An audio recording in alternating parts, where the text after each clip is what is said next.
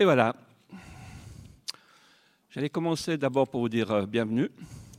Bienvenue aux courageux qui n'ont pas hésité à braver la tempête, le mauvais temps. Vous me direz cette saison, puis il faudra bien s'entraîner pour euh, les prochains mois. Et si je vous disais, eh bien non,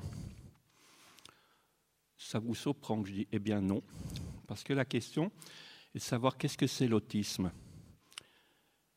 Je suis sûr que tout le monde d'entre vous a utilisé le mot à l'occasion parce que c'est tellement facile de dire mais celui-là, ça doit être un autiste. Dès le moment où on a l'impression d'avoir un petit peu de difficulté de contact avec ces personnes. Alors, euh, eh bien non, je prends le petit mot qui se trouvait sur le site du centre roman de l'autisme et on dit la chose suivante. Non, l'autisme, ça n'est pas un trouble du comportement, ça n'est pas un trouble psychique, ça n'est pas un trouble de la personnalité, on est autiste de la même manière que l'on vient au monde avec des grandes oreilles ou bien des grands pieds.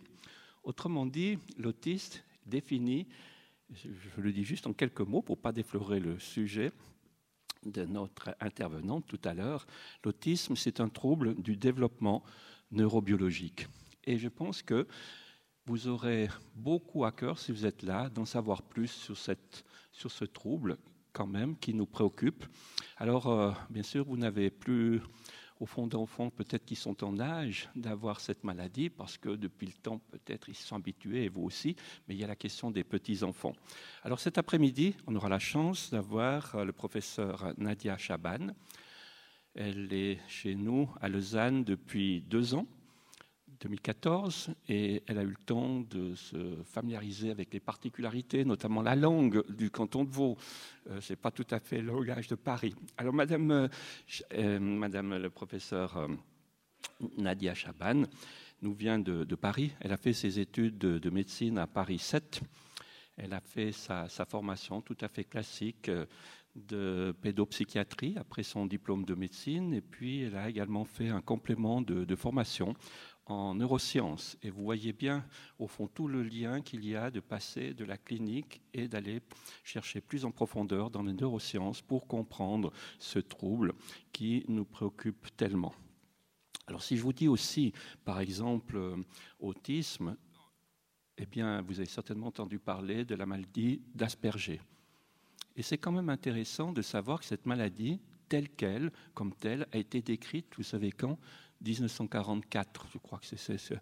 Donc vous voyez que c'est assez récent qu'on a mis une identité sur des troubles, je mets des troubles qui finalement étaient certainement là depuis, depuis que l'humanité existe.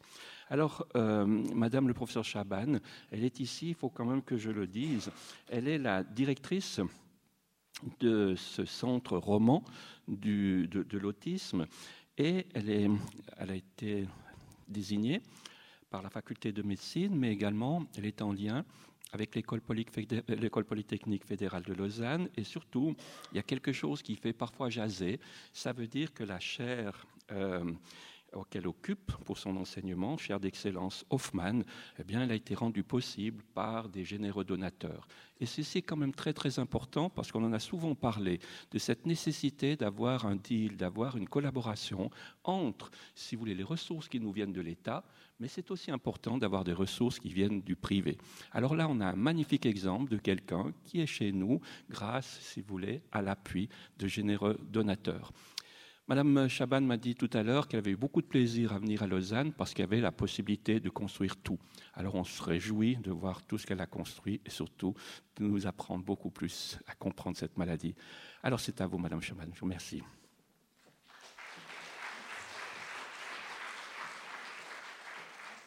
Merci beaucoup de cet accueil chaleureux. Euh, tout n'est pas construit encore. Tout démarre, tout débute. On a déjà fait un petit bout du chemin euh, durant ces deux ans, mais euh, il nous reste beaucoup de, challenges et, tant mieux. Voilà, je vais vous parler d'autisme et puis vous allez voir que très vite ce terme autisme va disparaître et que la plupart du temps je parlerai de troubles du spectre autistique. Parce que si vous ne deviez retenir qu'une chose, ce serait le fait qu'il n'y a pas un autiste il n'y a pas un tableau qui résume l'autisme, mais il y a une multitude de tableaux de personnes différentes qui ont en commun un noyau dur, un dénominateur commun, qui va faire qu'on les mettra tous dans une même famille qu'on appelle les troubles du spectre autistique. Et ça, c'est une donnée assez récente, puisqu'on est passé dans l'histoire, vous le disiez tout à l'heure, euh, de la définition qu'a faite en 1943 d'abord euh, Léo Kanner, puis 1944 Hans Asperger, et puis tout à coup, boum, grand silence. Bon, c'était une période délicate, cette période pas encore de fin de guerre, jusqu'aux années 80, vous le verrez, où on se réapproprie cette clinique et où on commence à parler de troubles du développement, puis de troubles envahissants du développement, jusqu'à arriver très récemment à des dernières catégories, des dernières classifications diagnostiques où on parlera de troubles du spectre autistique. Alors, qu'est-ce qu'ils ont en commun, ces gens qui sont si différents les uns des autres? Ces petits bonhommes jaunes, ces petits bonhommes verts. L'un d'entre eux est peut-être une personne lourdement handicapée, avec une déficience intellectuelle sévère, qui va nécessiter tout au long de sa vie un accompagnement permanent, un aménagement de son endroit, de son lieu de vie, un aménagement pour communiquer avec lui, et il aura des troubles particuliers. De l'autre côté du spectre, ce petit bonhomme marron est probablement quelqu'un qui fonctionne avec une efficience intellectuelle excellente, peut être élève, voire professeur à l'EPFL, je n'ai rien dit, hein, je, n'ai pensé à personne, c'est juste pour donner un exemple marquant, euh, peut être marié, avoir des enfants, des petits-enfants, et pourtant, il présente les mêmes caractéristiques, vous le comprenez bien, à des degrés très différents en termes de sévérité, euh, que le présentait la première personne dont je vous parlais. Et ce, que, ce qui est commun à ces deux personnes, c'est ce que l'on appelle le trouble de l'interaction, le trouble de la socialisation. La socialisation, ça implique aussi communiquer avec l'autre. Communiquer, c'est parler, c'est ce que je suis en train de faire, mais c'est aussi envoyer des tas de messages à l'autre. Vous me regardez et j'essaye désespérément sur votre visage d'aller décoder des expressions, des émotions qui vont être des messages pour moi et qui vont me permettre de m'adapter à vous. Ça, c'est de la communication. Faire un pointage comme ça, montrer cette dame tout en haut avec son écharpe bleue, c'est de la communication. À partir de là, je vous enjoins à la regarder. Donc, qui dit communication ne dit pas que langage. L'expression faciale, la gestuelle, la posture du corps, tout ça, c'est de la communication. Et vous le faites en permanence, toute la journée. Vous envoyez comme ça des petits messages à l'autre et ça vous permet, et ça permet à l'autre, d'interagir et de ne pas trop se tromper sur la modalité relationnelle qu'on va mettre en œuvre. Imaginez que vous n'ayez pas toutes ces capacités, tous ces moyens d'entrer en relation avec autrui, eh bien vous seriez en train d'expérimenter ce que peut vivre une personne avec un trouble du spectre autistique. Associé à ces troubles de la socialisation, de la communication, il y a tout un champ aussi de signes cliniques qu'on appelle euh, intérêt répétitif, intérêt restreint, envahissant. L'image que vous avez, qui est une image un peu caricaturale, c'est celle de cet enfant qui se balance toute la journée. C'est un peu comme ça qu'on voit les personnes avec euh, troubles du spectre autistique. Pour aller plus vite, je dirais TSA. Euh, la plupart d'entre vous ont vu Redman. Redman est un autiste avec probablement une, déficience intellectuelle, mais des domaines de compétences assez extraordinaires. Et dans Redman, vous voyez, il se balance toute la journée. Ça peut être des petits mouvements des mains, ça peut être des intérêts très précis pour certaines stimulations de l'extérieur, la lumière, le son. Et puis ça peut être chez les personnes euh, de plus haut niveau, mais même aussi chez les personnes avec déficience intellectuelle, des domaines qui les fascinent l'intérêt pour les marques de voitures, l'intérêt pour les stations de train, l'intérêt pour la généalogie des rois euh, du Royaume-Uni, l'intérêt pour euh, tous les mammifères qui vivent en Afrique. Et là, ces personnes vont pouvoir avoir un savoir presque encyclopédique sur cette thématique-là. Mais la même personne qui aura une passion pour les planètes ou qui connaîtra tout sur certains moteurs de certaines voitures sera dans la difficulté pour aller acheter un petit pain au chocolat ou un pain pour compter sa monnaie. Donc ces intérêts très restreints, ces capacités extraordinaires, elles sont comme des petits isolats. Euh, c'est des domaines de compétences qui ne préjugent pas du fonctionnement global de la personne. Ça peut être très trompeur.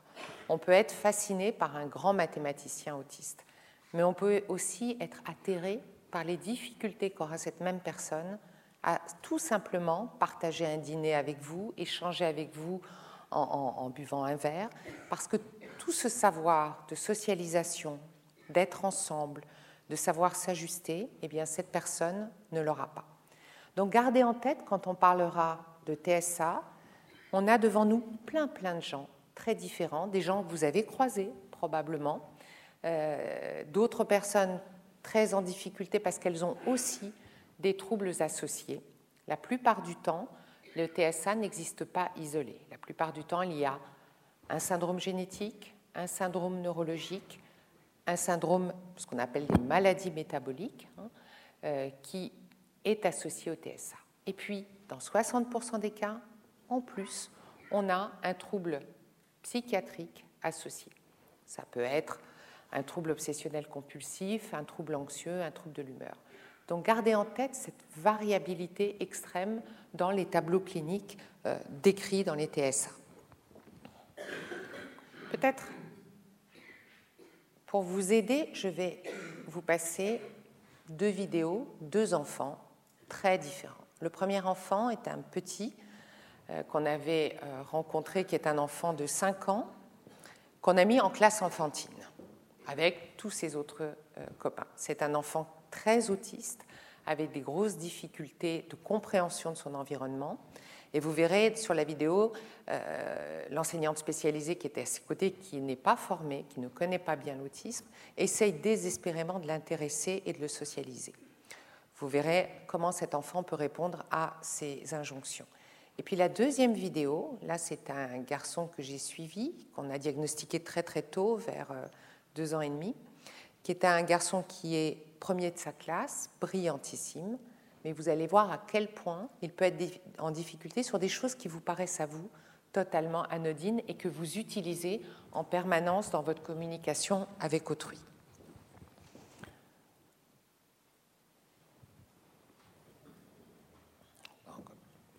Simon à l'école et les petites vignettes vertes vous expliquent un peu quel type de symptômes on va rechercher.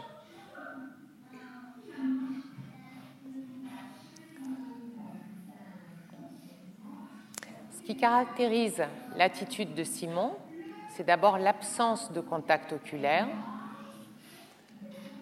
l'absence de prise en compte de l'autre, le problème d'ajustement à l'autre, la difficulté de compréhension de ce qu'on attend de lui. Là, l'enseignante veut lui faire prendre du plaisir à peindre, mais il n'a pas compris, lui, ce qu'on attend de lui et il trouve probablement pas trop de plaisir.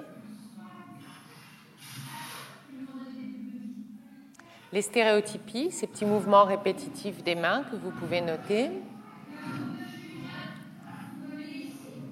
Et puis qu'est-ce qu'elle a du mal à le maintenir en place, cet enfant? Il veut bouger sans arrêt, mais probablement parce qu'il ne comprend pas la situation à laquelle il est exposé. Là, l'enseignante va essayer de le faire jouer, vous savez, avec le jeu de la pêche, où il a cette petite canne à pêche et il doit attraper un, poisson en carton aimanté. Et elle va être un peu désespérée, cette enseignante, parce que dans l'autisme, fréquemment, il y a une utilisation détourner des objets. Simon va s'intéresser à la petite ficelle, mais il ne va pas comprendre à quoi sert cet objet. De même avec ces petits jetons.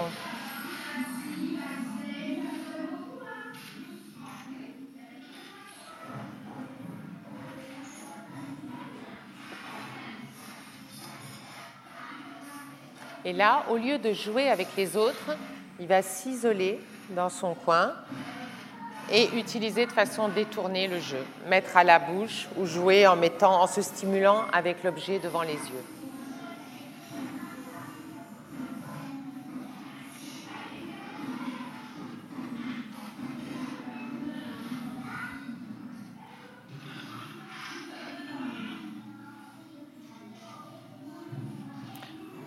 Alors, ce n'est pas que l'enfant ne s'intéresse pas à son environnement, vous voyez qu'il explore la plupart des jeux, mais il les utilise de façon détournée.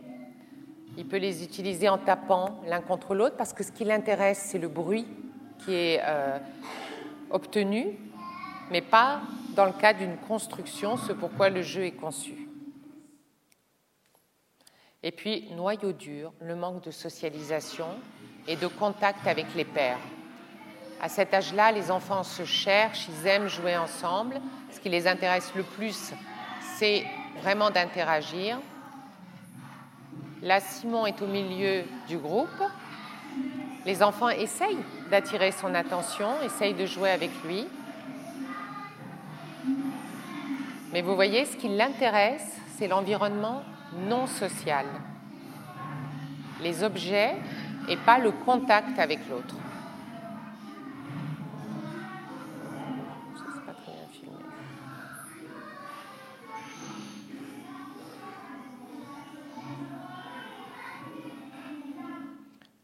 Je vous propose maintenant.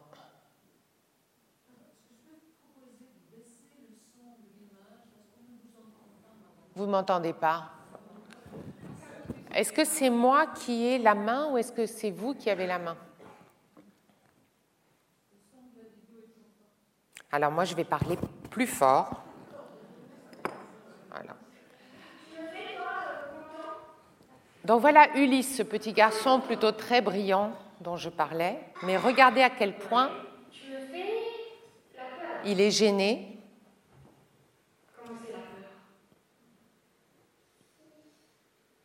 Et tu le fais en colère.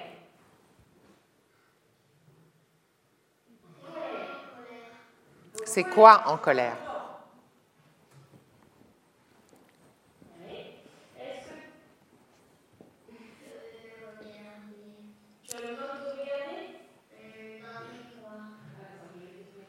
Parce que quand on ne comprend pas cette expression émotionnelle, il a besoin d'un soutien par l'image pour bien adapter sa mimique faciale.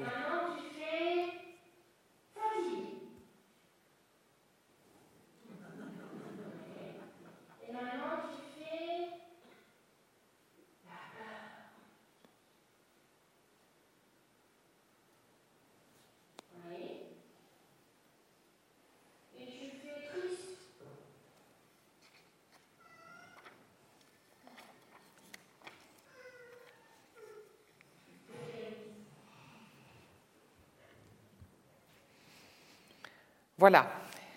Voilà deux enfants extrêmement différents, mais deux enfants qui auront le même trouble, qui auront une codification, je dirais, dans les classifications internationales, de troubles du spectre autistique. Bien entendu, avec un tableau beaucoup plus sévère que l'autre. Et la possibilité, comme je vous le montre dans, dans ce slide, d'avoir un trouble associé qui va encore modifier l'expression clinique du TSA.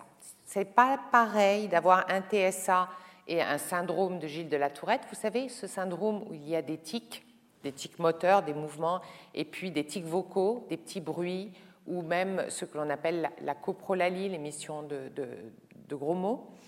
C'est pas pas la même chose d'avoir un TSA et un trouble hyperactif avec déficit de l'attention, et c'est pas la même chose non plus d'avoir un TSA avec un trouble obsessionnel compulsif. Vous savez, ce tableau où on a très très peur, une obsession qui peut être, je ne sais pas, sur une contamination ou la peur de faire quelque chose de mal, Et puis du coup, on se dit, si je compte jusqu'à 10 ou si je marche sur un pied euh, jusqu'au prochain poteau, eh bien, euh, ce dont j'ai peur n'arrivera pas. Et ça, c'est très fréquent également dans le trouble, dans le trouble du spectre autistique. Donc aujourd'hui, quand on parle de trouble du spectre autistique, on parle d'un trouble neurodéveloppemental. Et comme on nous le disait en introduction, les prémices de ce trouble se mettent en place, je dirais, quand le bébé est in utero. C'est vraiment un trouble de la mise en place de toutes ces chaînes d'informations qui se créent au niveau du cerveau, de toutes ces connexions entre les neurones, et qui font qu'à un moment donné, d'un point de vue clinique, on aura ce que l'on appelle un trouble du cerveau social, c'est-à-dire un trouble de la compréhension de ses pairs et un trouble de l'utilisation des outils de communication essentiels à l'interaction. Et tout ça débute avant la naissance et va s'exprimer plus ou moins rapidement. Parfois, les premiers symptômes, eh bien, vous les aurez dans les six premiers mois de la vie. Ce n'est pas le plus fréquent. Le cerveau continue à bouger, à se modifier au cours du développement. Et souvent, ces premiers symptômes, vous pourrez les lire plus clairement entre 18 et 24 mois. Mais tout l'essentiel, je dirais, le process de base se passe avant. Comme je vous le disais, des tableaux très différents, très variables, qui vont d'une personne avec une potentialité de socialisation jusqu'aux personnes très déficitaires. Et le trouble du spectre autistique, ça n'est pas seulement le cerveau social, ça n'est pas une région du cerveau qui est touchée, mais c'est tout un réseau qui va intéresser des zones différentes du cerveau et donc des traits, ce qu'on appelle le traitement de l'information différent, qui vont être impliqués et qui vont aussi expliquer l'hétérogénéité, la variabilité des tableaux cliniques qu'on peut rencontrer. On a des enfants ou des adultes qui auront une perception tout à fait atypique, par exemple, du son, et qui se mettront les mains sur les oreilles parce que certaines stimulations, c'est parfois trois fois rien, hein. des petits bruits, par exemple un, papier de bonbon, euh, le, bruit de ce crissement-là, qui va être insupportable et probablement que leur cerveau traite cette stimulation différemment. D'autres ne supporteront pas le contact de la lettre, par exemple. D'autres, au contraire, iront rechercher le contact des cheveux d'une personne, parce que là, cette stimulation-là sera vécue sur un mode plutôt agréable. Donc vous voyez, c'est tout l'environnement qui entoure la personne, pas seulement son environnement social, qui est perturbé, qui est atypique, parce que c'est tout le cerveau qui participe aussi à ce trouble neurodéveloppemental. Est-ce que je suis assez claire ou ça, ça passe? D'accord. Je compte sur vous pour me le dire. Alors, est-ce que c'est rare, à votre avis? Ben, On pensait, hein. moi quand j'ai commencé mes études, on était à 4 à 5 enfants pour 10 000. Aujourd'hui, si vous voyez cette courbe, vous vous dites, mais c'est incroyable, qu'est-ce qui se passe? On arrive aujourd'hui, alors en moyenne, on retient le chiffre d'un enfant sur 100. Certaines, les, études récentes des 5-6 dernières années ont été de 1 enfant sur 86 jusqu'à un enfant sur 68, qui est la dernière étude. Alors qu'est-ce qui se passe? Il y a une épidémie? Non. C'est-à-dire que maintenant, on arrive à mieux définir cette symptomatologie. Et au lieu de parler de psychose de l'enfant, de disharmonie ou même de dépression de l'enfant, on relie les symptômes entre eux, on sait qu'ils peuvent avoir un poids en termes de sévérité différent.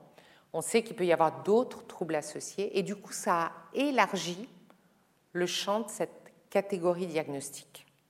Et c'est pour ça qu'on arrive à des chiffres aussi élevés. Gardez en tête, par exemple, que ce qui ne change pas et ce qui n'a pas changé depuis les toutes premières descriptions, c'est ce qu'on appelle le sexe ratio, la distribution fille-garçon. 4 à 5 garçons pour une fille. Pourquoi?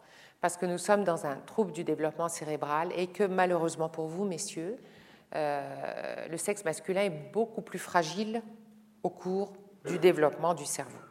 pas seulement pour les troubles du spectre autistique, mais pour toutes les pathologies neurologiques. Les filles qui sont plus costauds ont malheureusement, lorsqu'elles sont atteintes avec déficience intellectuelle, des tableaux beaucoup plus sévères que les garçons. Donc cette balance, elle reste stable.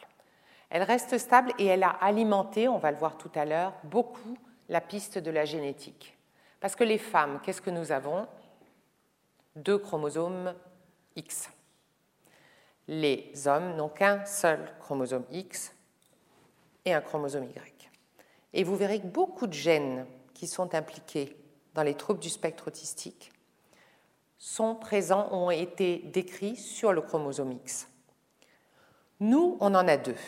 Donc s'il y en a un qui est atteint, on est protégé. Pas toujours, mais un peu protégé dans l'expression de la sévérité du trouble. Les garçons n'en ont qu'un, donc quand le gène s'exprime, il s'exprime complètement. D'accord? Donc prévalence élevée, on n'est plus face à un trouble rare. Et ce qu'il faut bien comprendre, parce que vous allez lire beaucoup de choses sur l'autisme, c'est que les conceptions, comme je le disais au départ, elles ont mais terriblement changé en 50 ans. On était dans une vision, comme on disait tout à l'heure, qui était une vision au cours des années 50 jusqu'aux années 70-80, euh, qui était une vision prédominante euh, dans l'interprétation de ces symptômes, avec un fort poids de, ce que l'on appelle la psychanalyse ou la psychodynamique.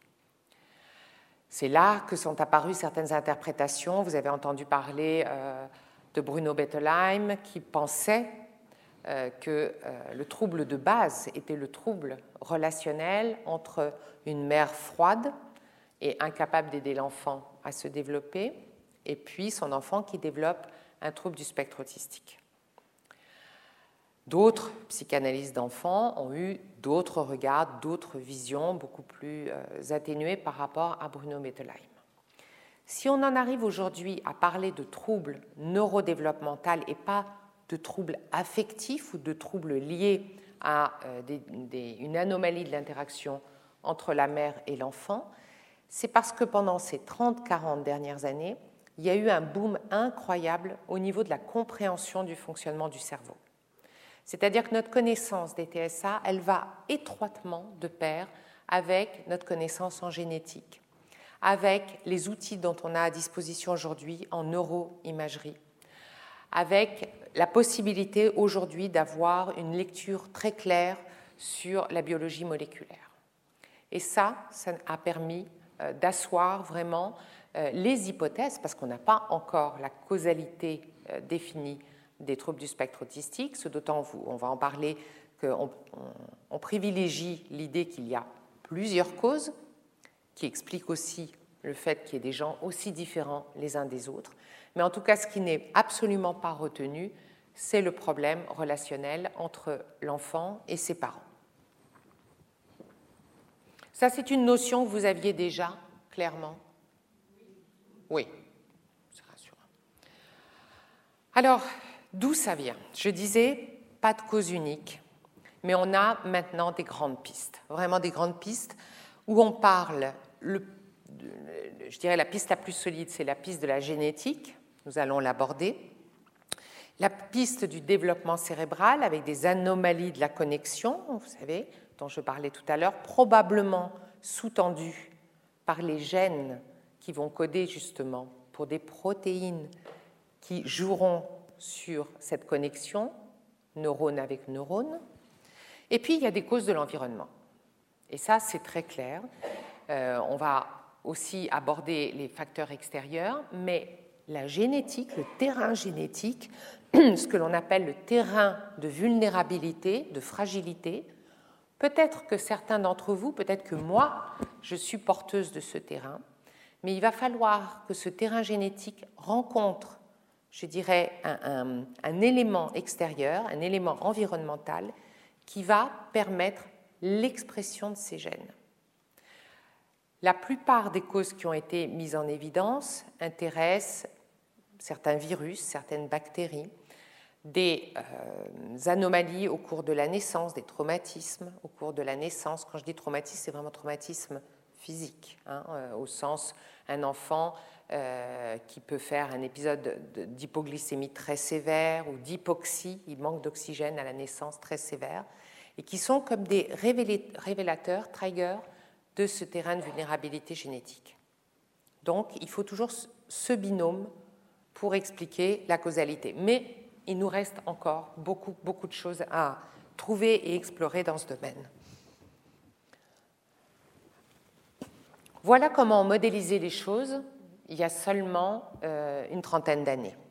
On se disait, il y a le terrain génétique qui est là, qui va jouer sur le développement cérébral, mais avec une association avec un élément de l'environnement. Et puis, tout ça va donner des anomalies de la fonction cérébrale qui vont s'exprimer par des tableaux cliniques différents, soit de l'autisme, soit du handicap mental, essentiellement de la déficience intellectuelle, et puis un overlap qui explique qu'on est à peu près dans des chiffres de prévalence 50 à 60% des personnes avec TSA euh, ont une déficience intellectuelle. Ce qu'on a vraiment compris dans les années 80, c'est grâce à un courant de recherche euh, londonien avec l'équipe de Baron Cohen et l'équipe de Madame Uta Fritz, qui est une euh, neuropsychologue. Ce qu'on a réussi à comprendre, c'est que les personnes autistes, eh bien vraiment, elles ne voient pas le monde comme nous le voyons, vous et moi. Si vous leur montrez un tableau de Picasso, Guernica, où il faut vraiment prendre en compte l'ensemble de cette scène pour arriver à une synthèse et se dire voilà l'horreur absolue, voilà ce que la guerre a causé sur ce euh, village. Une personne autiste va regarder les petits triangles dont était friand euh, Picasso ou d'autres modalités de construction. Il va traiter par le détail et il va avoir un problème de synthèse de la globalité. Et du coup, un problème de compréhension du message. Ça, c'est une des premières anomalies de traitement de l'information qu'on appelle la faiblesse de la cohérence centrale. Il va avoir des problèmes de communication. Je ne suis pas dans accès ou non-accès au langage, je suis même dans ce qu'on appelle la pragmatique de langage, l'utilisation sociale du langage.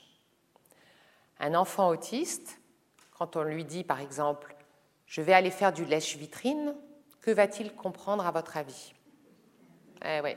Compréhension primaire. Je lèche la vitrine. Et il va falloir lui apprendre et lui réapprendre tout ce petit langage symbolique qu'on utilise euh, habituellement. Et puis, il y a une donnée fondamentale, c'est ce que l'on appelle la théorie de l'esprit. Qu'est-ce que c'est que la théorie de l'esprit? C'est la capacité que nous avons, vous et moi, à comprendre l'autre, à nous mettre à la place de l'autre et à intuitivement déduire ce que peut penser l'autre. Je vais vous montrer le fonctionnement normal et vous allez voir que ça, ça n'existe pas tout, de suite à la naissance. Il faut avoir à peu près 4-5 ans pour que ça se mette en place. Vous allez voir un petit garçon de 3 ans qu'on teste sur la théorie de l'esprit. Qu'est-ce que l'autre peut penser? Et puis, vous allez voir sa petite copine de 5-6 ans, rien à voir. Donc, un processus développemental.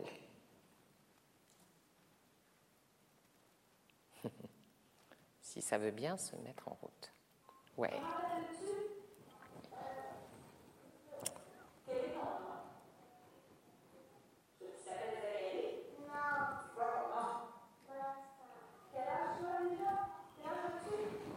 nos collègues canadiens. Ça vous explique le petit accent.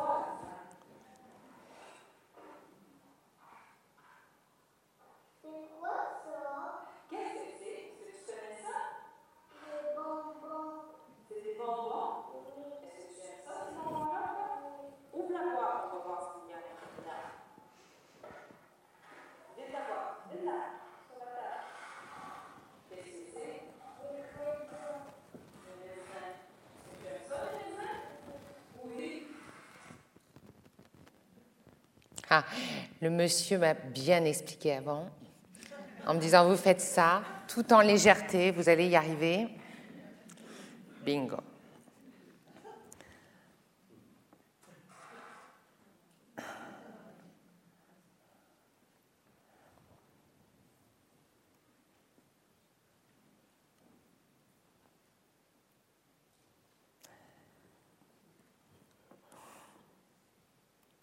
Là, ça devrait marcher.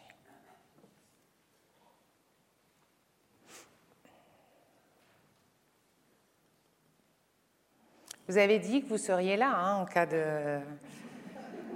Je vois qu'il n'y a plus personne.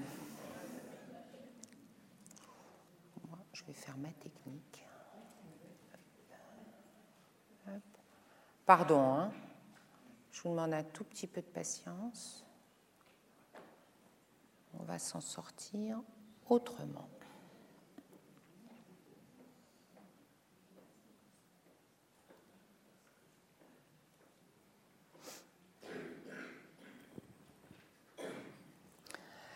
Donc, parce que quand même, il faut que je vous parle un peu. Ce premier petit garçon, eh bien, on, va, on lui fait une, une, blague. C'est-à-dire qu'au lieu de mettre des Smarties dans le petit paquet, on met des petits raisins secs. Et on va lui demander, voilà, on va lui demander, mais voilà, là ça passe ça.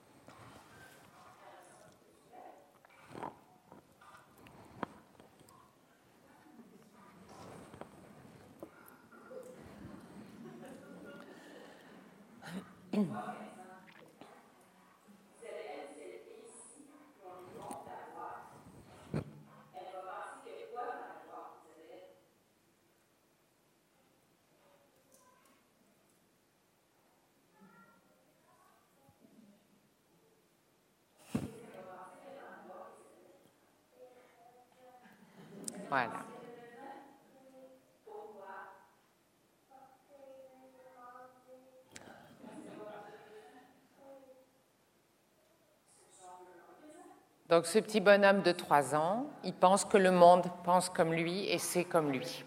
Lui, il est au courant que c'est des raisins et puis il a vraiment envie d'en manger. Et donc Isabelle ou les autres copines, ce sera pareil. Ça, c'est au stade développemental à 3 ans. À 5-6 ans, regardez.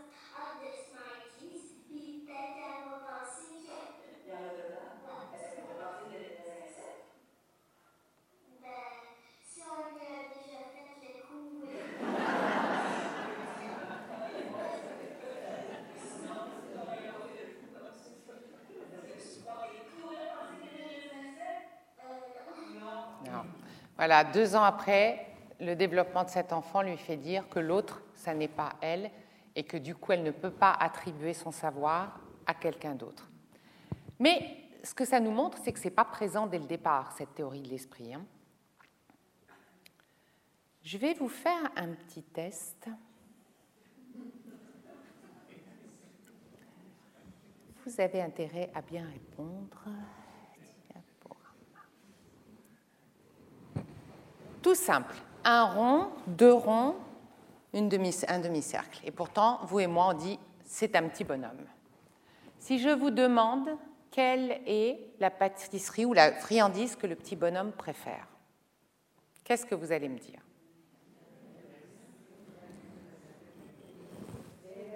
Ouais, les MMM. À votre avis, que répondrait une personne qui a vraiment euh, un trouble de la théorie de l'esprit Absolument, exactement. Il va répondre celui qu'il aime, sans prendre en compte un élément. Parce que comment vous avez réussi à savoir que c'était les MMM ce qu'il aimait? Vous avez pris deux petits ronds, dont un petit rond central noir, et vous vous êtes dit c'est du regard, et vous avez attribué à la direction de ce regard une intentionnalité. Vous avez vu tout ce qu'a fait le cerveau à partir d'une forme géométrique. Et bien sûr, vous avez raison, et toute cette partie-là. Mais l'élément qui vous a vraiment orienté, là, c'est la notion de plaisir. Mais c'est ça.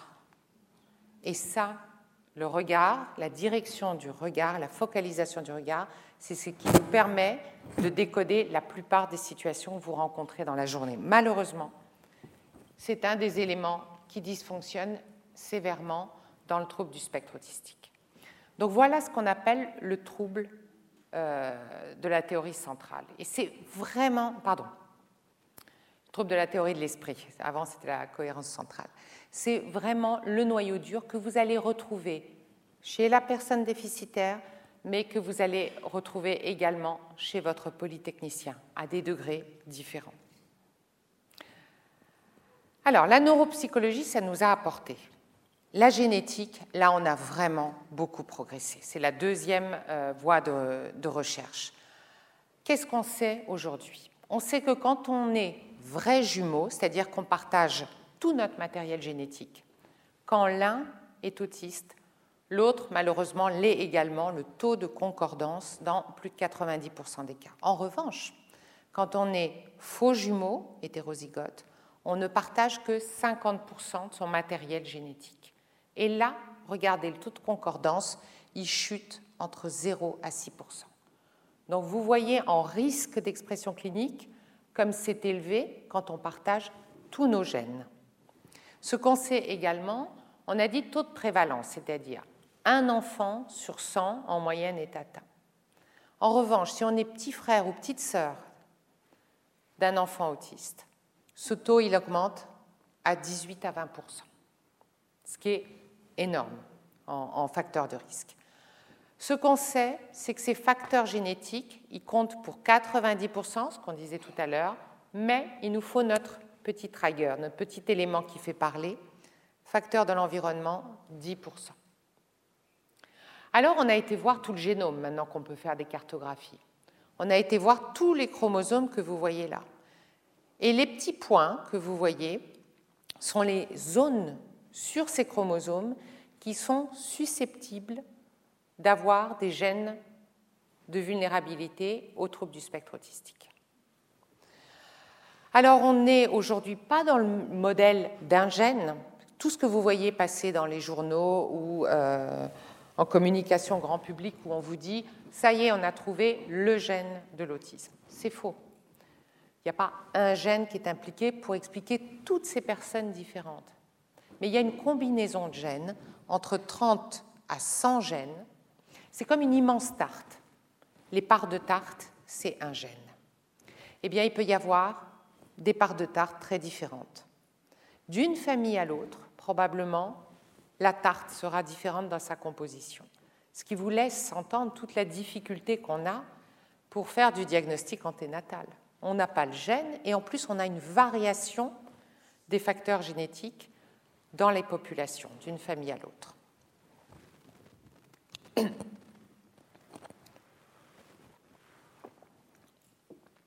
Mais la belle donnée de ces euh, dix dernières années, c'est qu'on a été identifié des gènes qui sont des gènes qui travaillent dans la construction du cerveau, et plus particulièrement dans la zone de transmission de l'information.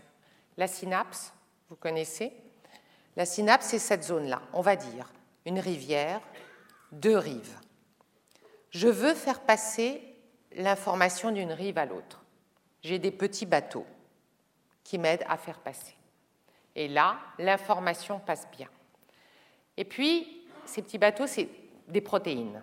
Et ces protéines, elles sont codées par un gène. Donc on a été s'intéresser, on s'est dit, zut, c'est un problème de probablement de connectivité, de transmission de l'information. On va aller voir si ces gènes qui sont impliqués dans l'architecture de la synapse, ils sont altérés ou pas.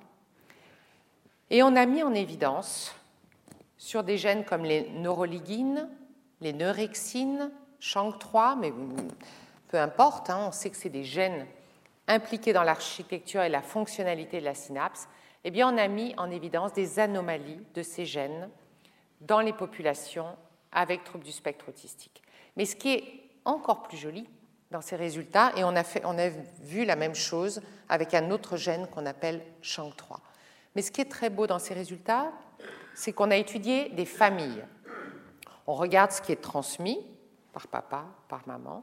On regarde les fratries. Généralement, c'est des sujets où il y a euh, des familles où il y a deux sujets atteints.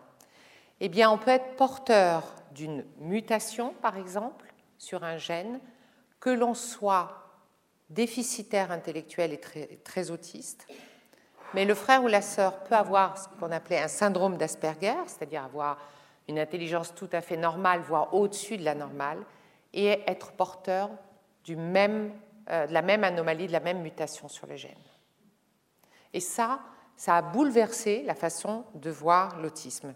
Et c'est, euh, je dirais, ça sous-tend l'explication de plutôt voir les choses sous la forme d'un spectre qui va des formes les plus sévères jusqu'aux formes les plus ténues, les plus légères, mais pourtant, même le champ génétique est commun.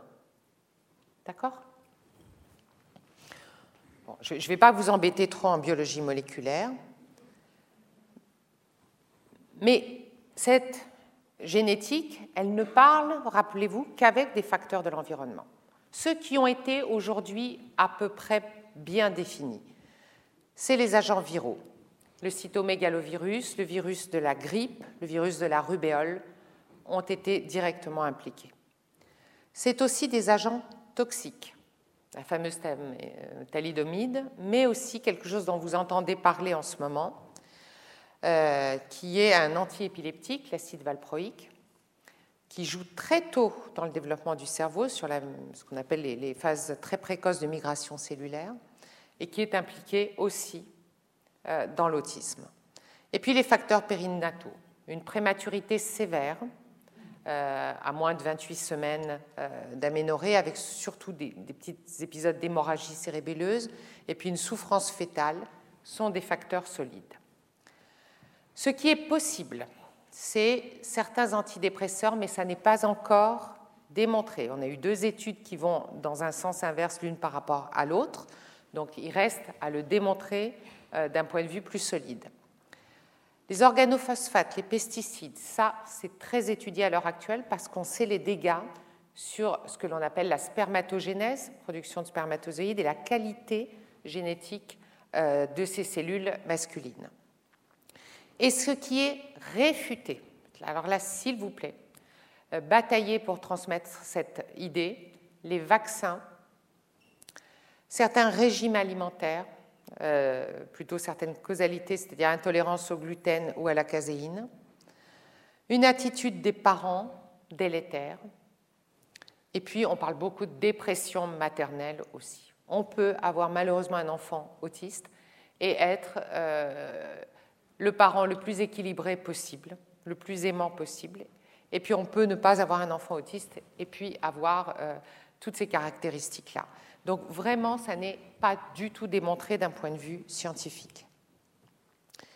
Ce qui est démontré, et ça j'aimerais bien qu'on passe un tout petit peu de temps, mais alors oula, super rapide, c'est que le fonctionnement du cerveau, et eh bien maintenant, grâce à des techniques qu'on appelle l'imagerie fonctionnelle, on peut voir le cerveau en train de traiter une tâche.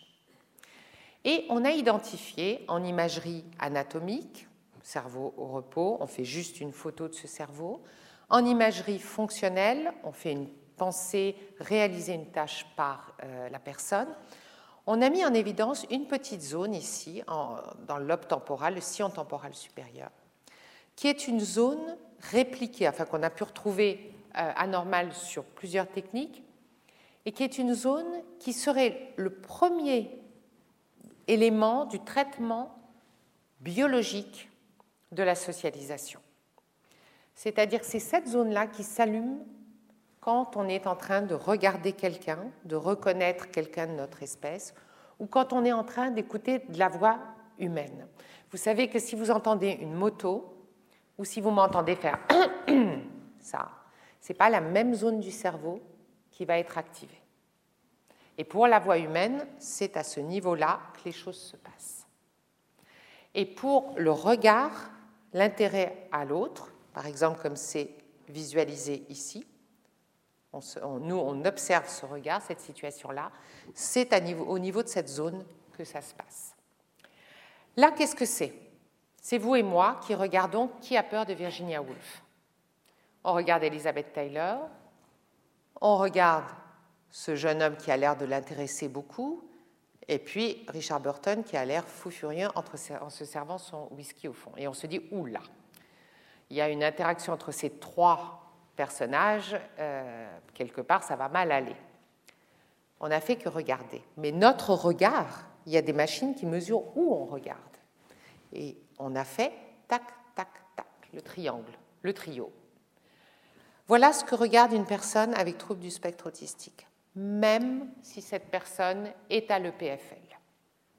Elle ne va pas s'intéresser aux personnes, elle va s'intéresser à l'environnement. Si le bouton de la veste d'Elizabeth Taylor brille, si le mouvement des mains de l'autre acteur dont j'ai oublié le nom euh, intéresse, c'est ça qui va être focalisé. C'est-à-dire qu'il y a une préférence pour l'environnement non social. Et cette zone-là fonctionne différemment. Je ne vais pas dire moins bien, mais différemment chez les personnes avec troubles du spectre autistique. Et ça, ça a été démontré chez le tout petit également, qui va préférer regarder des formes géométriques en mouvement plutôt que des enfants, alors que vraiment ce que nous partageons tous dans notre espèce humaine, c'est que notre intérêt numéro un, c'est l'autre, c'est la socialisation. Si vous regardez un bébé qui a à peine quelques heures, eh bien, ce qui va l'attirer le plus, c'est le visage humain par rapport à un stimuli externe environnemental. Et donc, dans les troubles du spectre autistique, il y a déjà cette anomalie, dès le départ, très claire, du cerveau social. Pareil, une personne autiste va entendre le bruit de la moto et mon bruit de la même façon. Elle ne va pas individualiser. Donc vous vous rendez compte si déjà on ne peut pas reconnaître du stimuli humain et si on ne regarde pas vraiment vers le stimuli humain, que voulez-vous comprendre de votre environnement social? Voilà ce que voit un bébé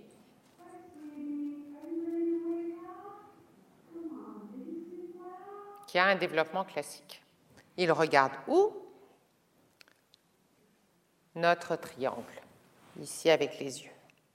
Ça, ce paradigme-là, c'est un des premiers paradigmes qui a euh, solidement démontré qu'au cours du développement, que ce soit un jeune Asperger de 19 ans, toujours à l'EPFL, ou un bébé de 15 mois, ils vont avoir ce type euh, de tracé anormal que je vais vous montrer tout de suite, puisque ça c'est le tracé normal. Voilà. Regardez ce que va regarder le groupe des enfants très jeunes avec TSA. Je la remets parce que ça va très vite. Hein.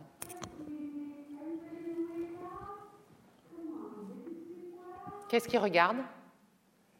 La bouche, le mouvement des lèvres. Au lieu de regarder l'indicateur social. Alors, au cours du développement, sachez que c'est normal au cours du développement que le bébé s'intéresse. Et c'est d'ailleurs comme ça probablement qu'on pense que le message, euh, euh, l'empreinte vocale se fait. Sauf qu'au cours du développement, ce bébé, il va intégrer ça, mais il intègre toujours son indicateur social. Alors que nos petits autistes, ils ne le font pas. Je vous ai montré cette très belle zone du cerveau. Euh, bien entendu, c'est un élément. Tout ça, ça fonctionne en réseau avec d'autres zones du cerveau et ça explique la complexité du tableau clinique. Ça n'est pas qu'une zone de dysfonctionnement comme ça n'est pas qu'un seul gène. Et voilà où on en est aujourd'hui, 35 ans de modélisation de recherche. C'est beaucoup plus complexe qu'il y a 20-30 ans. Là, on sait qu'il y a plein d'éléments qui jouent les uns avec les autres qui interagissent les, uns avec les autres. Mais ce qu'on sait surtout et qu'on ne savait pas, c'est que aujourd'hui, on peut arriver à modifier la donne rien qu'en travaillant ici. C'est-à-dire que quand on joue sur la stimulation, quand on améliore les comportements des personnes avec troubles du spectre autistique, eh ben on peut les aider à avoir un meilleur traitement de l'information. Et tenez-vous bien, on peut même modifier l'architecture du cerveau et on peut même avoir une expression génétique différente. Et ça, c'est vraiment la révolution euh, de ces dix dernières années, c'est de se dire, oui, sur un cerveau souvent très jeune, eh ben, on peut contrebalancer le handicap spontané, la trajectoire développementale spontanée qu'aurait un enfant avec trouble du spectre autistique. C'est incroyable, non? Il n'y a que moi qui suis épatée. Moi, je trouve ça fascinant. Euh, donc, d'où l'intérêt majeur de poser des diagnostics. C'est fondamental. On ne pose pas un diagnostic pour dire ah oui, on est bon médecin. D'abord, on ne pose jamais un diagnostic tout seul. On pose un diagnostic pour d'emblée réfléchir au programme d'accompagnement et de stimulation qu'on va proposer à la personne avec TSA. Vous vous rappelez, tous différents, donc des programmes probablement tous différents les uns des autres, très personnalisés, et puis surtout, ce programme, il doit être toujours intégrer une mesure de ce que l'on fait, une validation de ce que l'on fait, et puis avec une capacité euh, à se remettre en question en tant que professionnel et se dire peut-être cette personne, à ce stade du développement, a besoin d'une autre façon de l'accompagner ou a besoin de deux ou trois interventions spécifiques.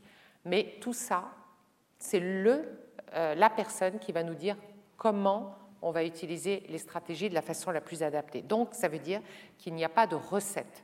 Il n'y a pas comme, euh, j'en sais rien, dans, le diabète insulino-dépendant, euh, on applique de l'insuline.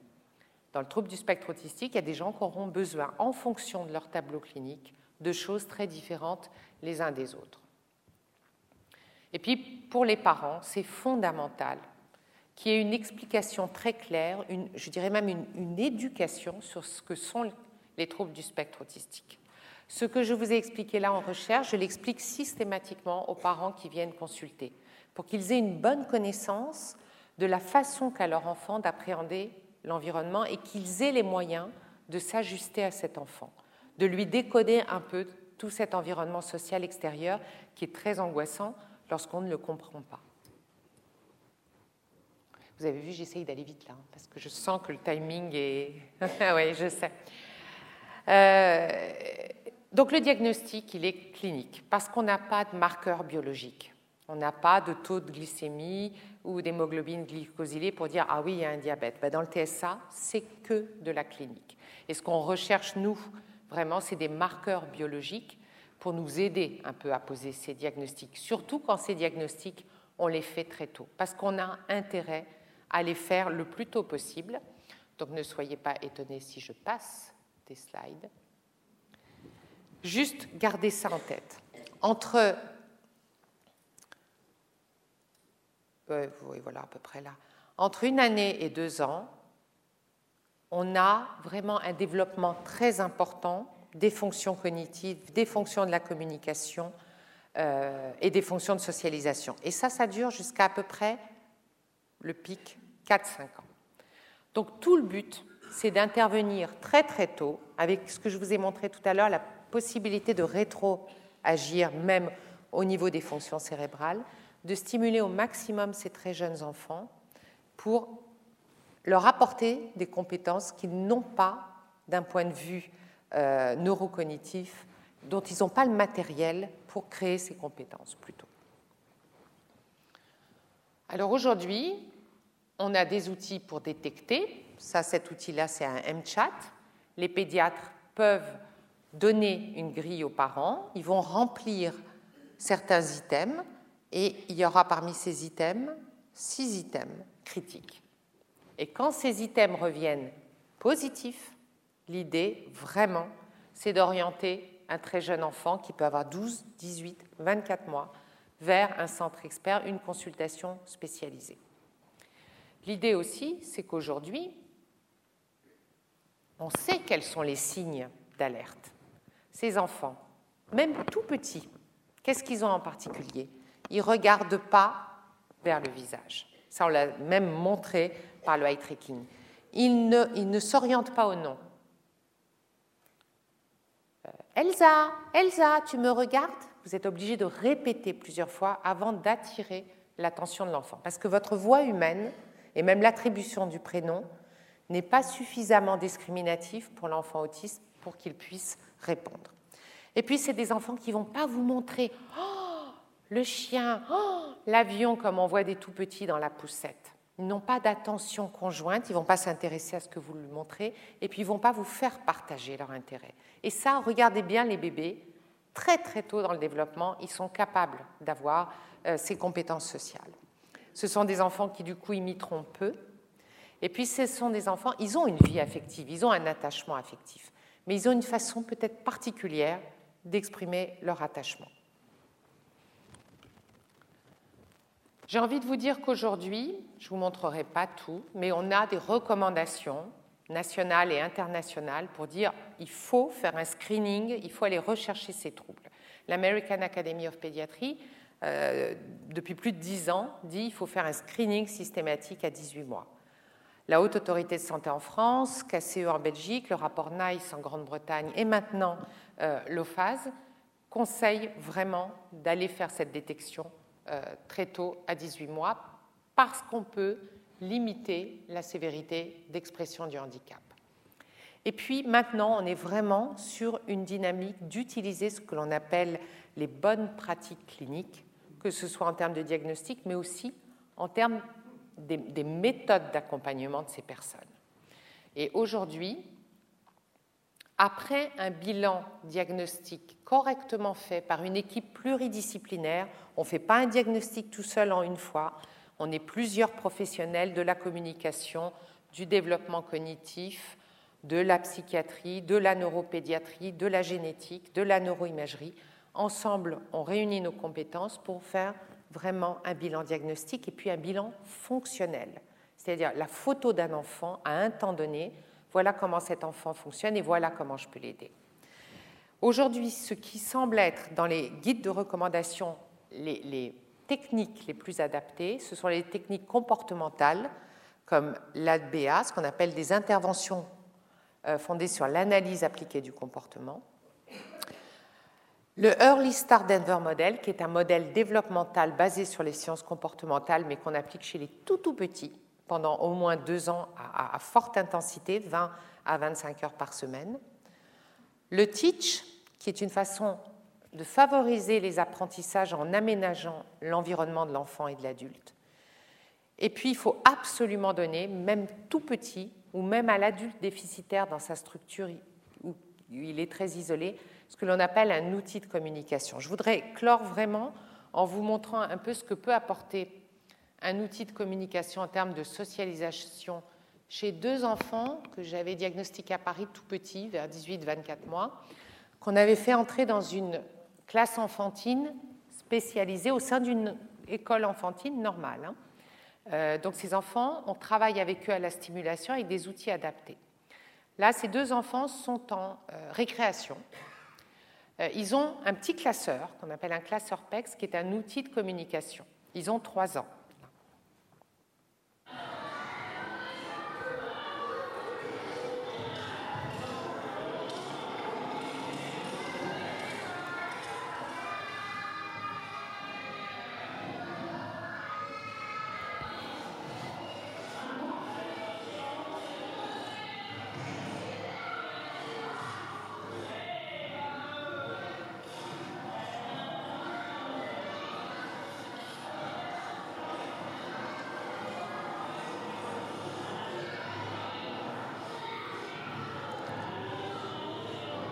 Alors, vous avez vu cet enfant, il met des petites images sur une bande et il va se diriger vers un autre enfant.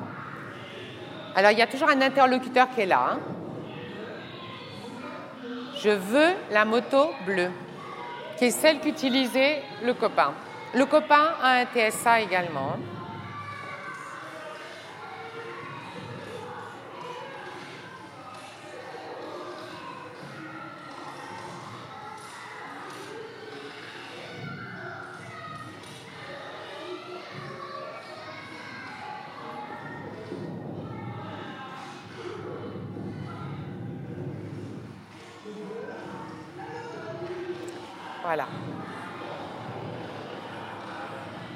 Donc ça, ça, n'a l'air de rien, mais c'est assez extraordinaire chez des petits qui n'ont pas de moyens de communication de leur permettre de s'exprimer sans passer par un trouble du comportement. Parce qu'habituellement, ces enfants sans langage, sans modalité de communication même gestuelle ou, d'expression, eh bien, qu'est-ce qu'ils font quand ils sont frustrés ou qu'ils veulent quelque chose?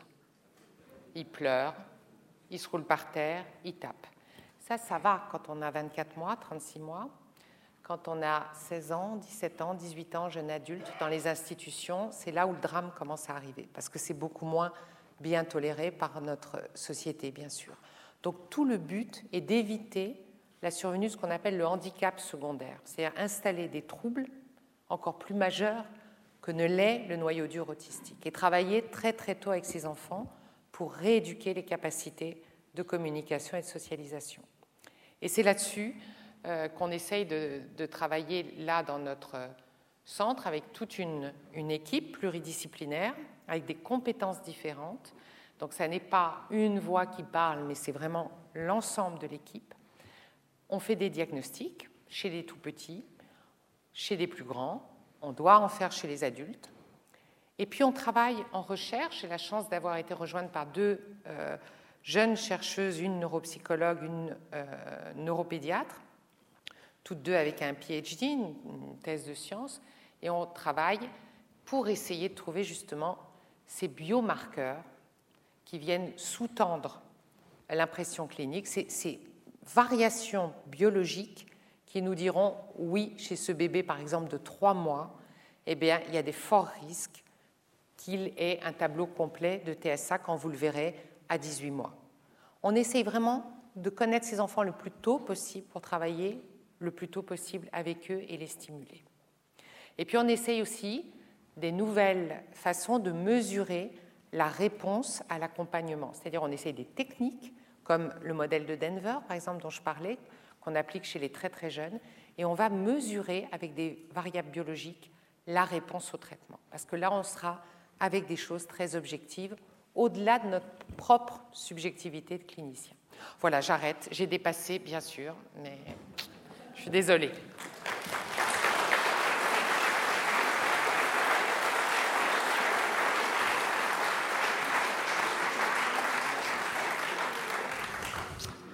Eh bien, à, voir vos visages, je pense que vous n'avez pas trop à être désolé parce que c'était absolument fascinant. Vous avez une grande maîtrise pour savoir nous expliquer les choses qui sont compliquées, puis en même temps, je crois que vous avez compris qu'il y, a de l'espoir. Il y a de l'espoir vers Et c'est indispensable d'aller vers la compréhension pour ensuite essayer d'appliquer des modèles. Alors, alors, la discussion est ouverte. Qui aimerait poser la première question Monsieur Gemelin.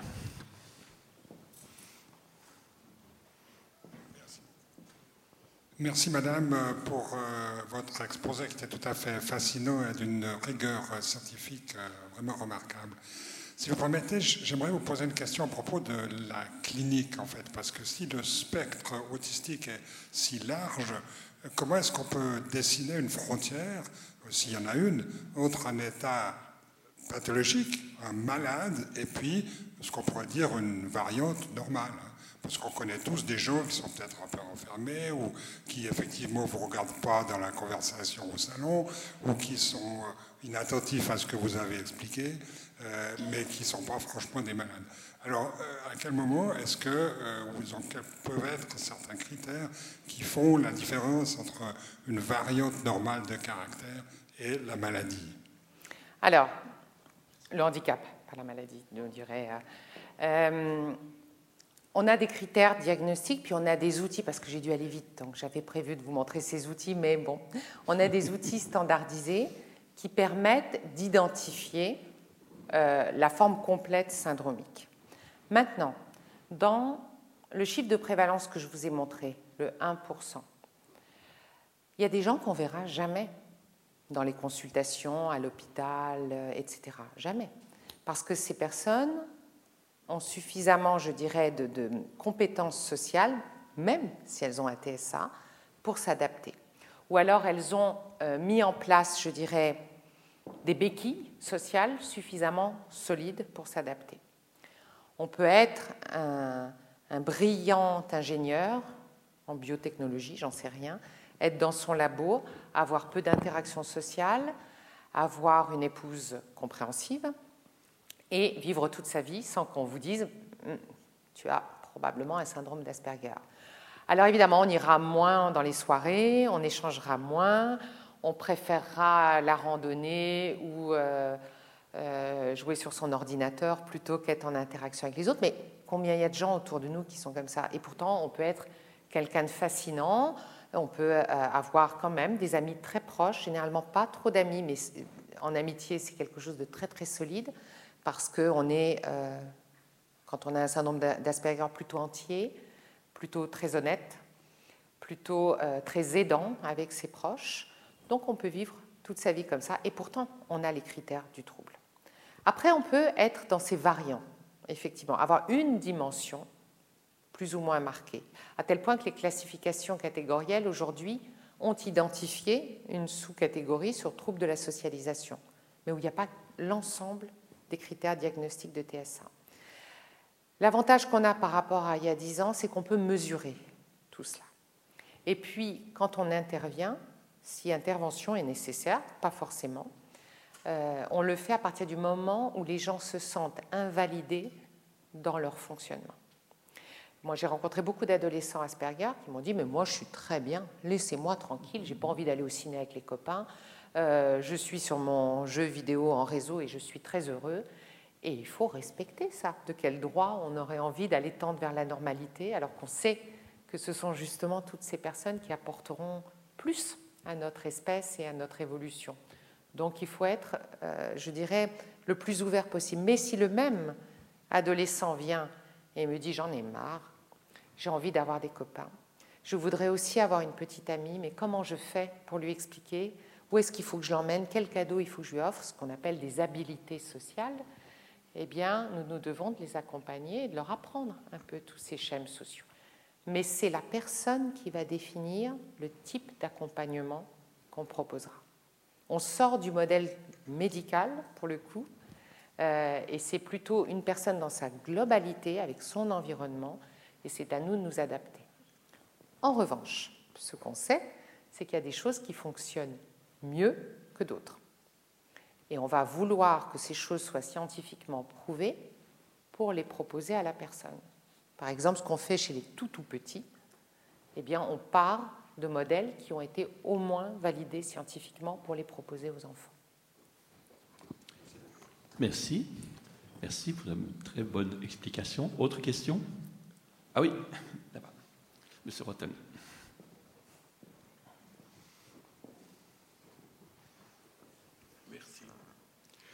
Au cours euh, de mes lectures, il m'est arrivé de, lire que Einstein, que Newton et que,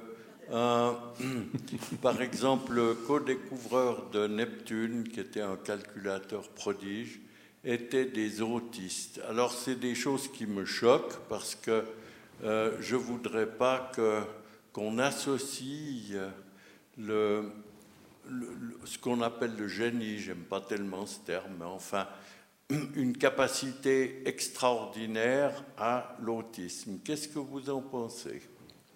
Je suis un peu d'accord avec vous. On a dit Mozart aussi.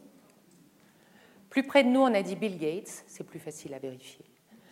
Mais euh, il, y y a pas mal d'études là-dessus qui comparent des enfants dits précoces versus des enfants Asperger avec des domaines de compétences extraordinaires. Effectivement, on peut être précoce et très sociable. avoir euh, tout le matériel de communication et d'interaction. On a des sources d'intérêt, on est plus attiré peut-être par le monde des adultes que des enfants, parce qu'on fonctionne différemment, plus vite, très focalisé, mais on est quand même nettement moins gêné que ne le sont les personnes avec troubles du spectre autistique. Il y a probablement un overlap. Il y a probablement, je dirais, des choses en commun dans le traitement de l'information dans un sous-groupe d'entre eux. Et ça doit être bien compliqué parfois de faire le diagnostic différentiel. Mais tous les précoces, ou si j'utilise le terme euh, euh, surdoués, ne sont pas autistes. Et malheureusement, tous les autistes ne sont pas précoces. Merci beaucoup. Autre question? Oui, madame. Prenez le micro, comme ça tout le monde entendra. Merci.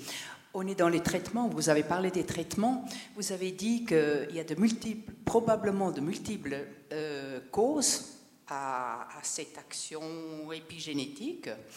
Euh, où en est-il avec la prévention? Ah, On n'est pas du tout dans un modèle de prévention anténatale. C'est-à-dire qu'on ne peut pas détecter euh, vraiment à partir du, modèle génétique. En revanche, on est dans la prévention du handicap. C'est-à-dire tout ce qu'on fait là à l'heure actuelle, par exemple au centre, des mamans et des pères nous amènent un très jeune enfant autiste et puis font un autre bébé. Ces bébés-là, nous les voyons tous les trois mois et nous essayons de repérer les tout premiers signes mesurés avec des outils spécifiques hein, euh, qui nous permettent de travailler très vite avec l'enfant. Même si on ne peut pas, d'un point de vue de solidité scientifique, affirmer que le diagnostic est là, par exemple à 6 mois ou à 9 mois, on a vu une petite fille hier de 7 mois qui avait un trouble du contact oculaire et puis un temps de réaction à la stimulation sociale. Vraiment, même cliniquement, vous vous disiez, là, il y a quelque chose. On a fait quelques batterie de tests avec cet enfant. Mais cet enfant, même si on ne pose pas le diagnostic, est une enfant qu'on va beaucoup stimuler dans l'échange. Beaucoup.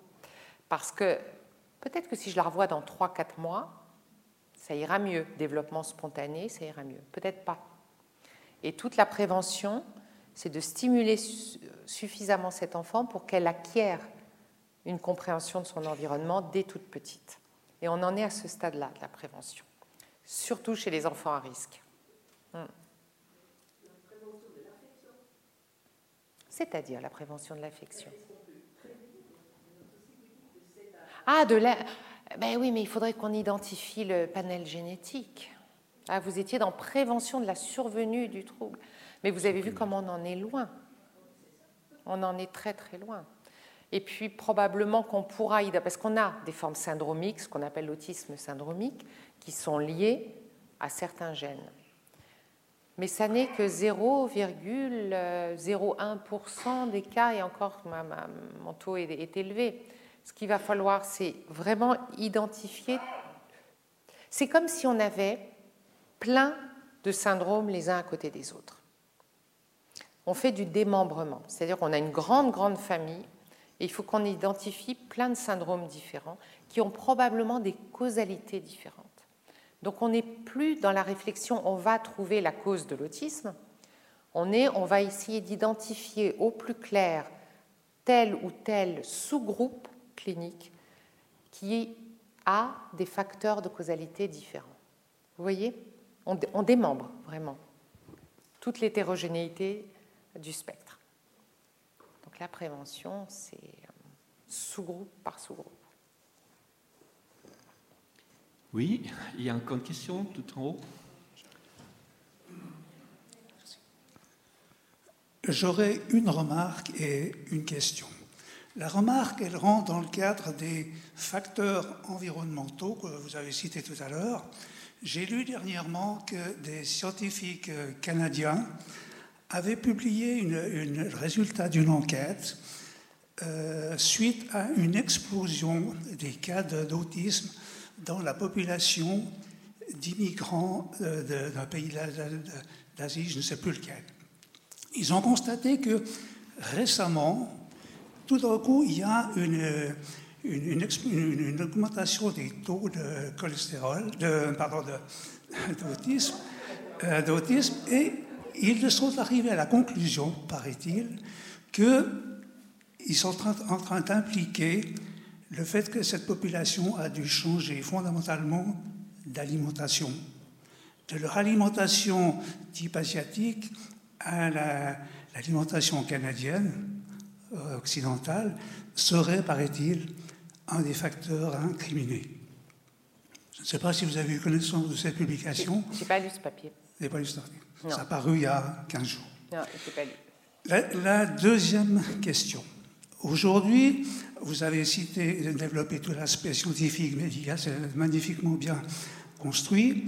Ce qui m'intéresserait maintenant, c'est quand même d'aborder l'aspect de l'accompagnement.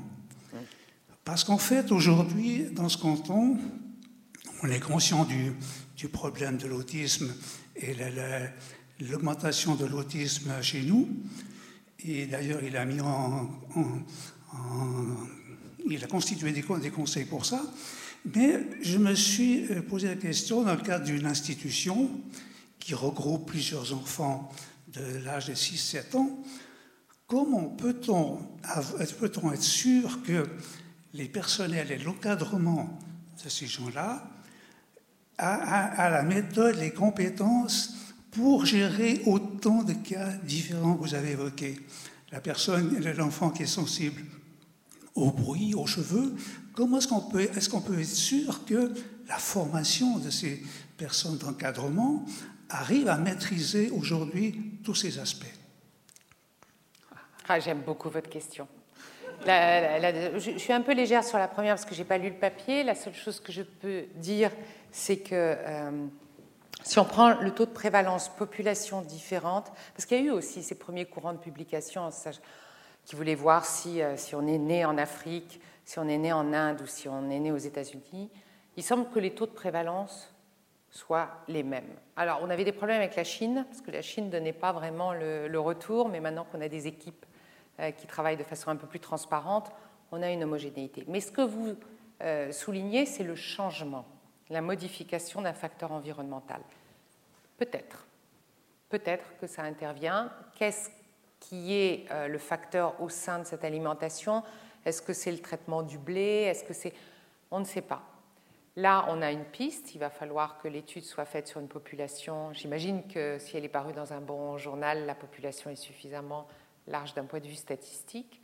Il va falloir répliquer sur d'autres populations migrantes, au même endroit, ailleurs, avant d'incriminer. Mais qu'est-ce qu'on va incriminer? C'est qu'il va falloir qu'on étudie toutes les variations entre l'environnement antérieur et le nouvel environnement, les facteurs d'exposition divers. C'est ultra complexe. Et à mon avis, il faut les étudier aussi via euh, l'expression biologique. Est-ce qu'on peut avoir en étant euh, un jeune enfant qui est dans la deuxième ou la troisième génération après un changement, est-ce qu'il a pu se produire alors, un accident, une modification génétique Est-ce que c'est vraiment lié au, fait au statut de migrant ou est-ce que c'est parce qu'on a été exposé et de la même façon qu'un autre, euh, un autre homme ou, une autre femme qui vit dans le même pays? C'est toutes ces variables-là qu'il va falloir mesurer, mais c'est passionnant en champ de, alors la deuxième remarque que vous faites qui est on ne peut plus euh, pertinente, c'est vraiment le champ de bataille.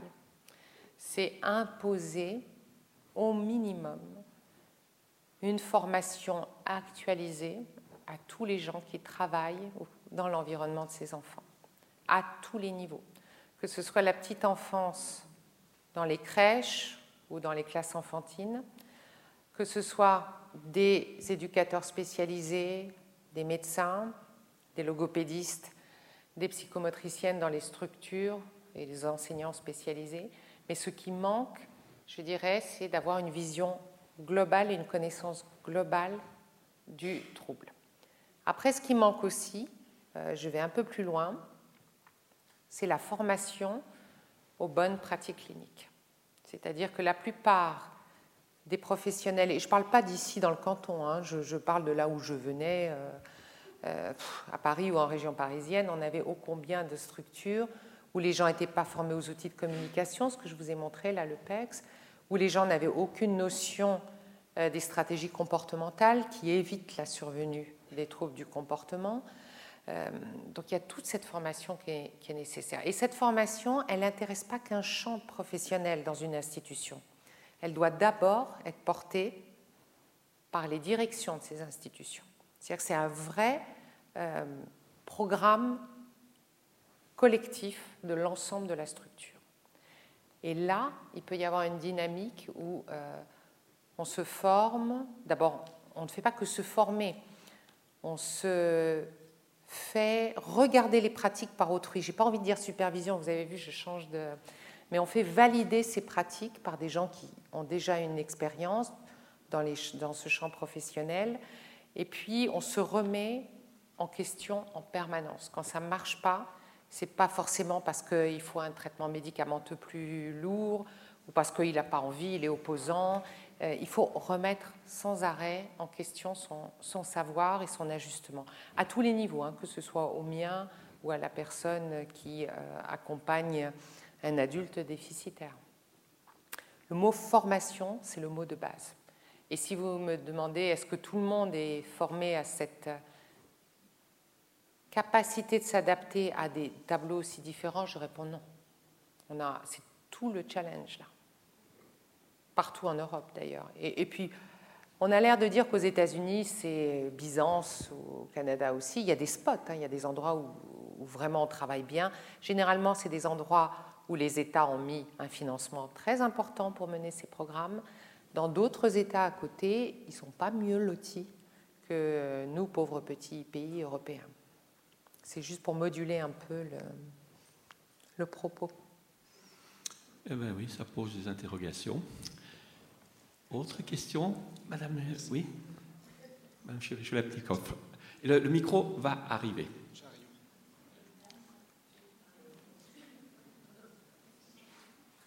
Ah, il y avait quelqu'un en jeu. Alors, ça sera la prochaine.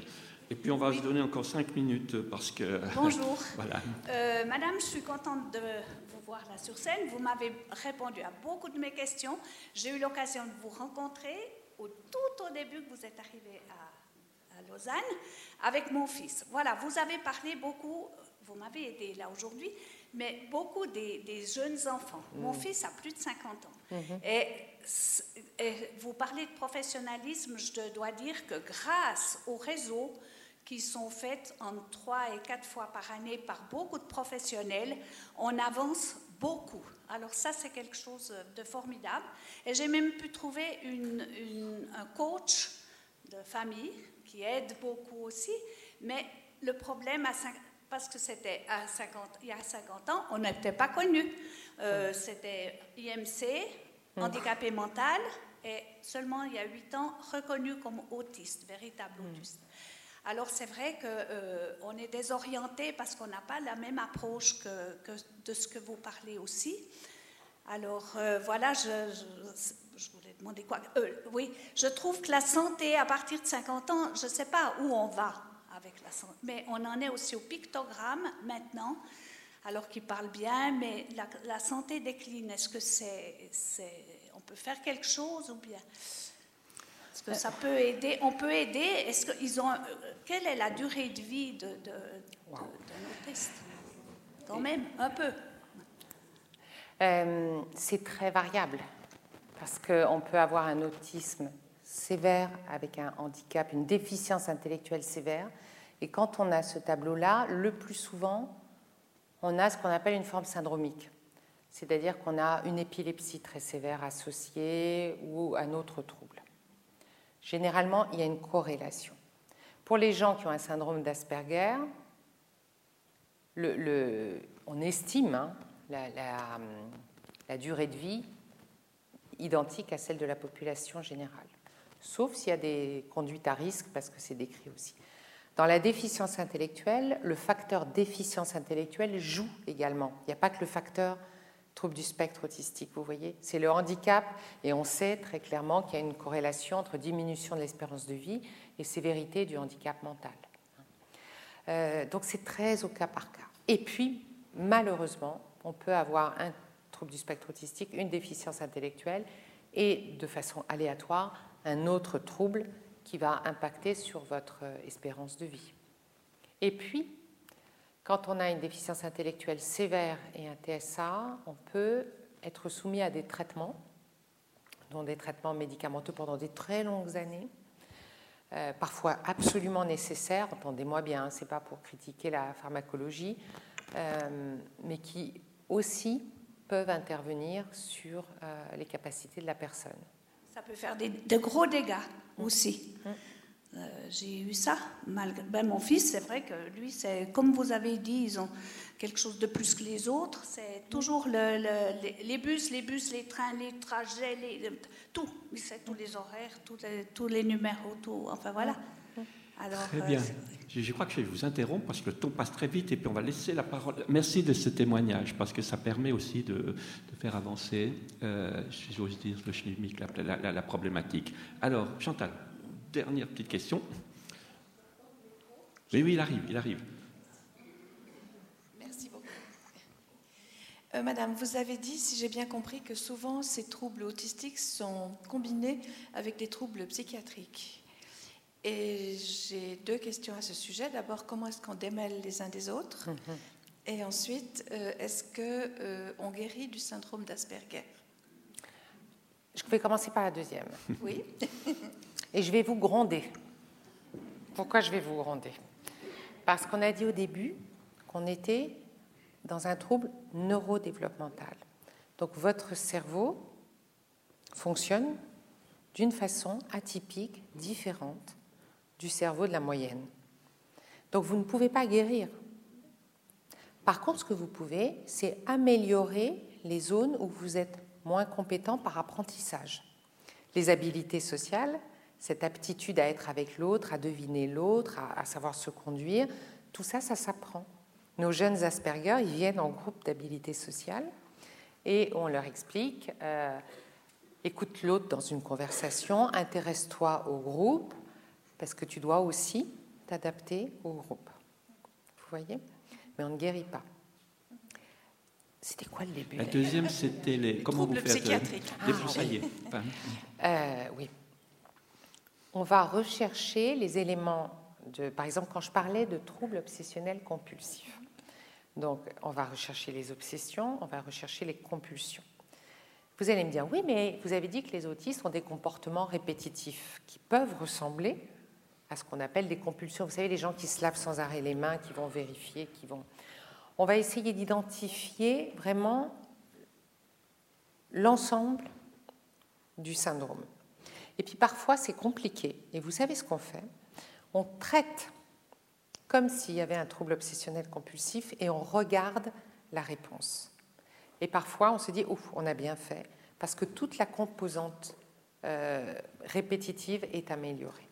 Ce qui veut dire que parfois c'est impossible de, je dirais, de, détricoter un peu la complexité du tableau clinique. Parfois c'est plus simple. Euh, une personne autiste qui a un trouble de l'humeur, tout à coup, qui fonctionne différemment de ce qu'elle fonctionnait avant, c'est plus simple. En revanche, diagnostiquer un réel trouble hyperactif déficit de l'attention chez un jeune homme ou une jeune fille qui a un, TSA, c'est pas si simple que ça. Et donc, dans ce cas-là, on utilise aussi euh, la thérapeutique parce que probablement qu'en dessous, il y a des facteurs, ce qu'on appelle physiopathologiques, communs, qui expliquent qu'il y a une, une euh, expression et de la dimension motrice et de la dimension attentionnelle et puis des, du champ des TSA. Merci beaucoup. Voilà, ben, j'espère qu'on va l'applaudir très fort. Merci.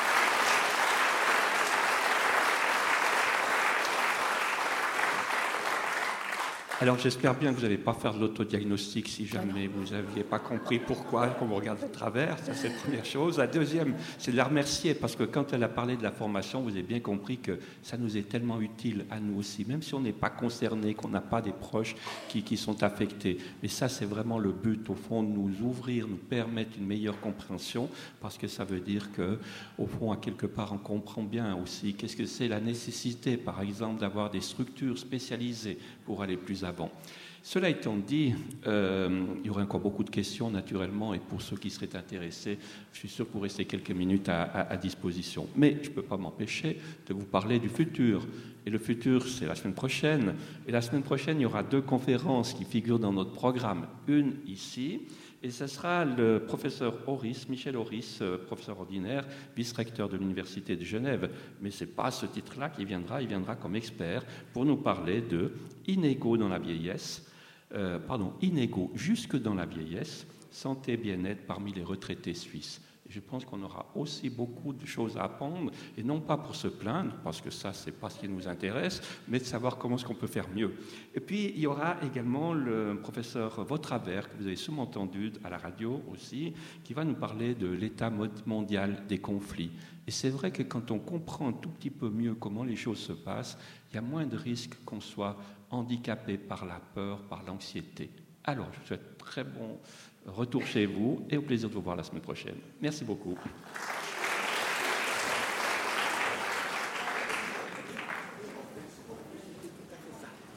Magnifique, magnifique. Merci magnifique. à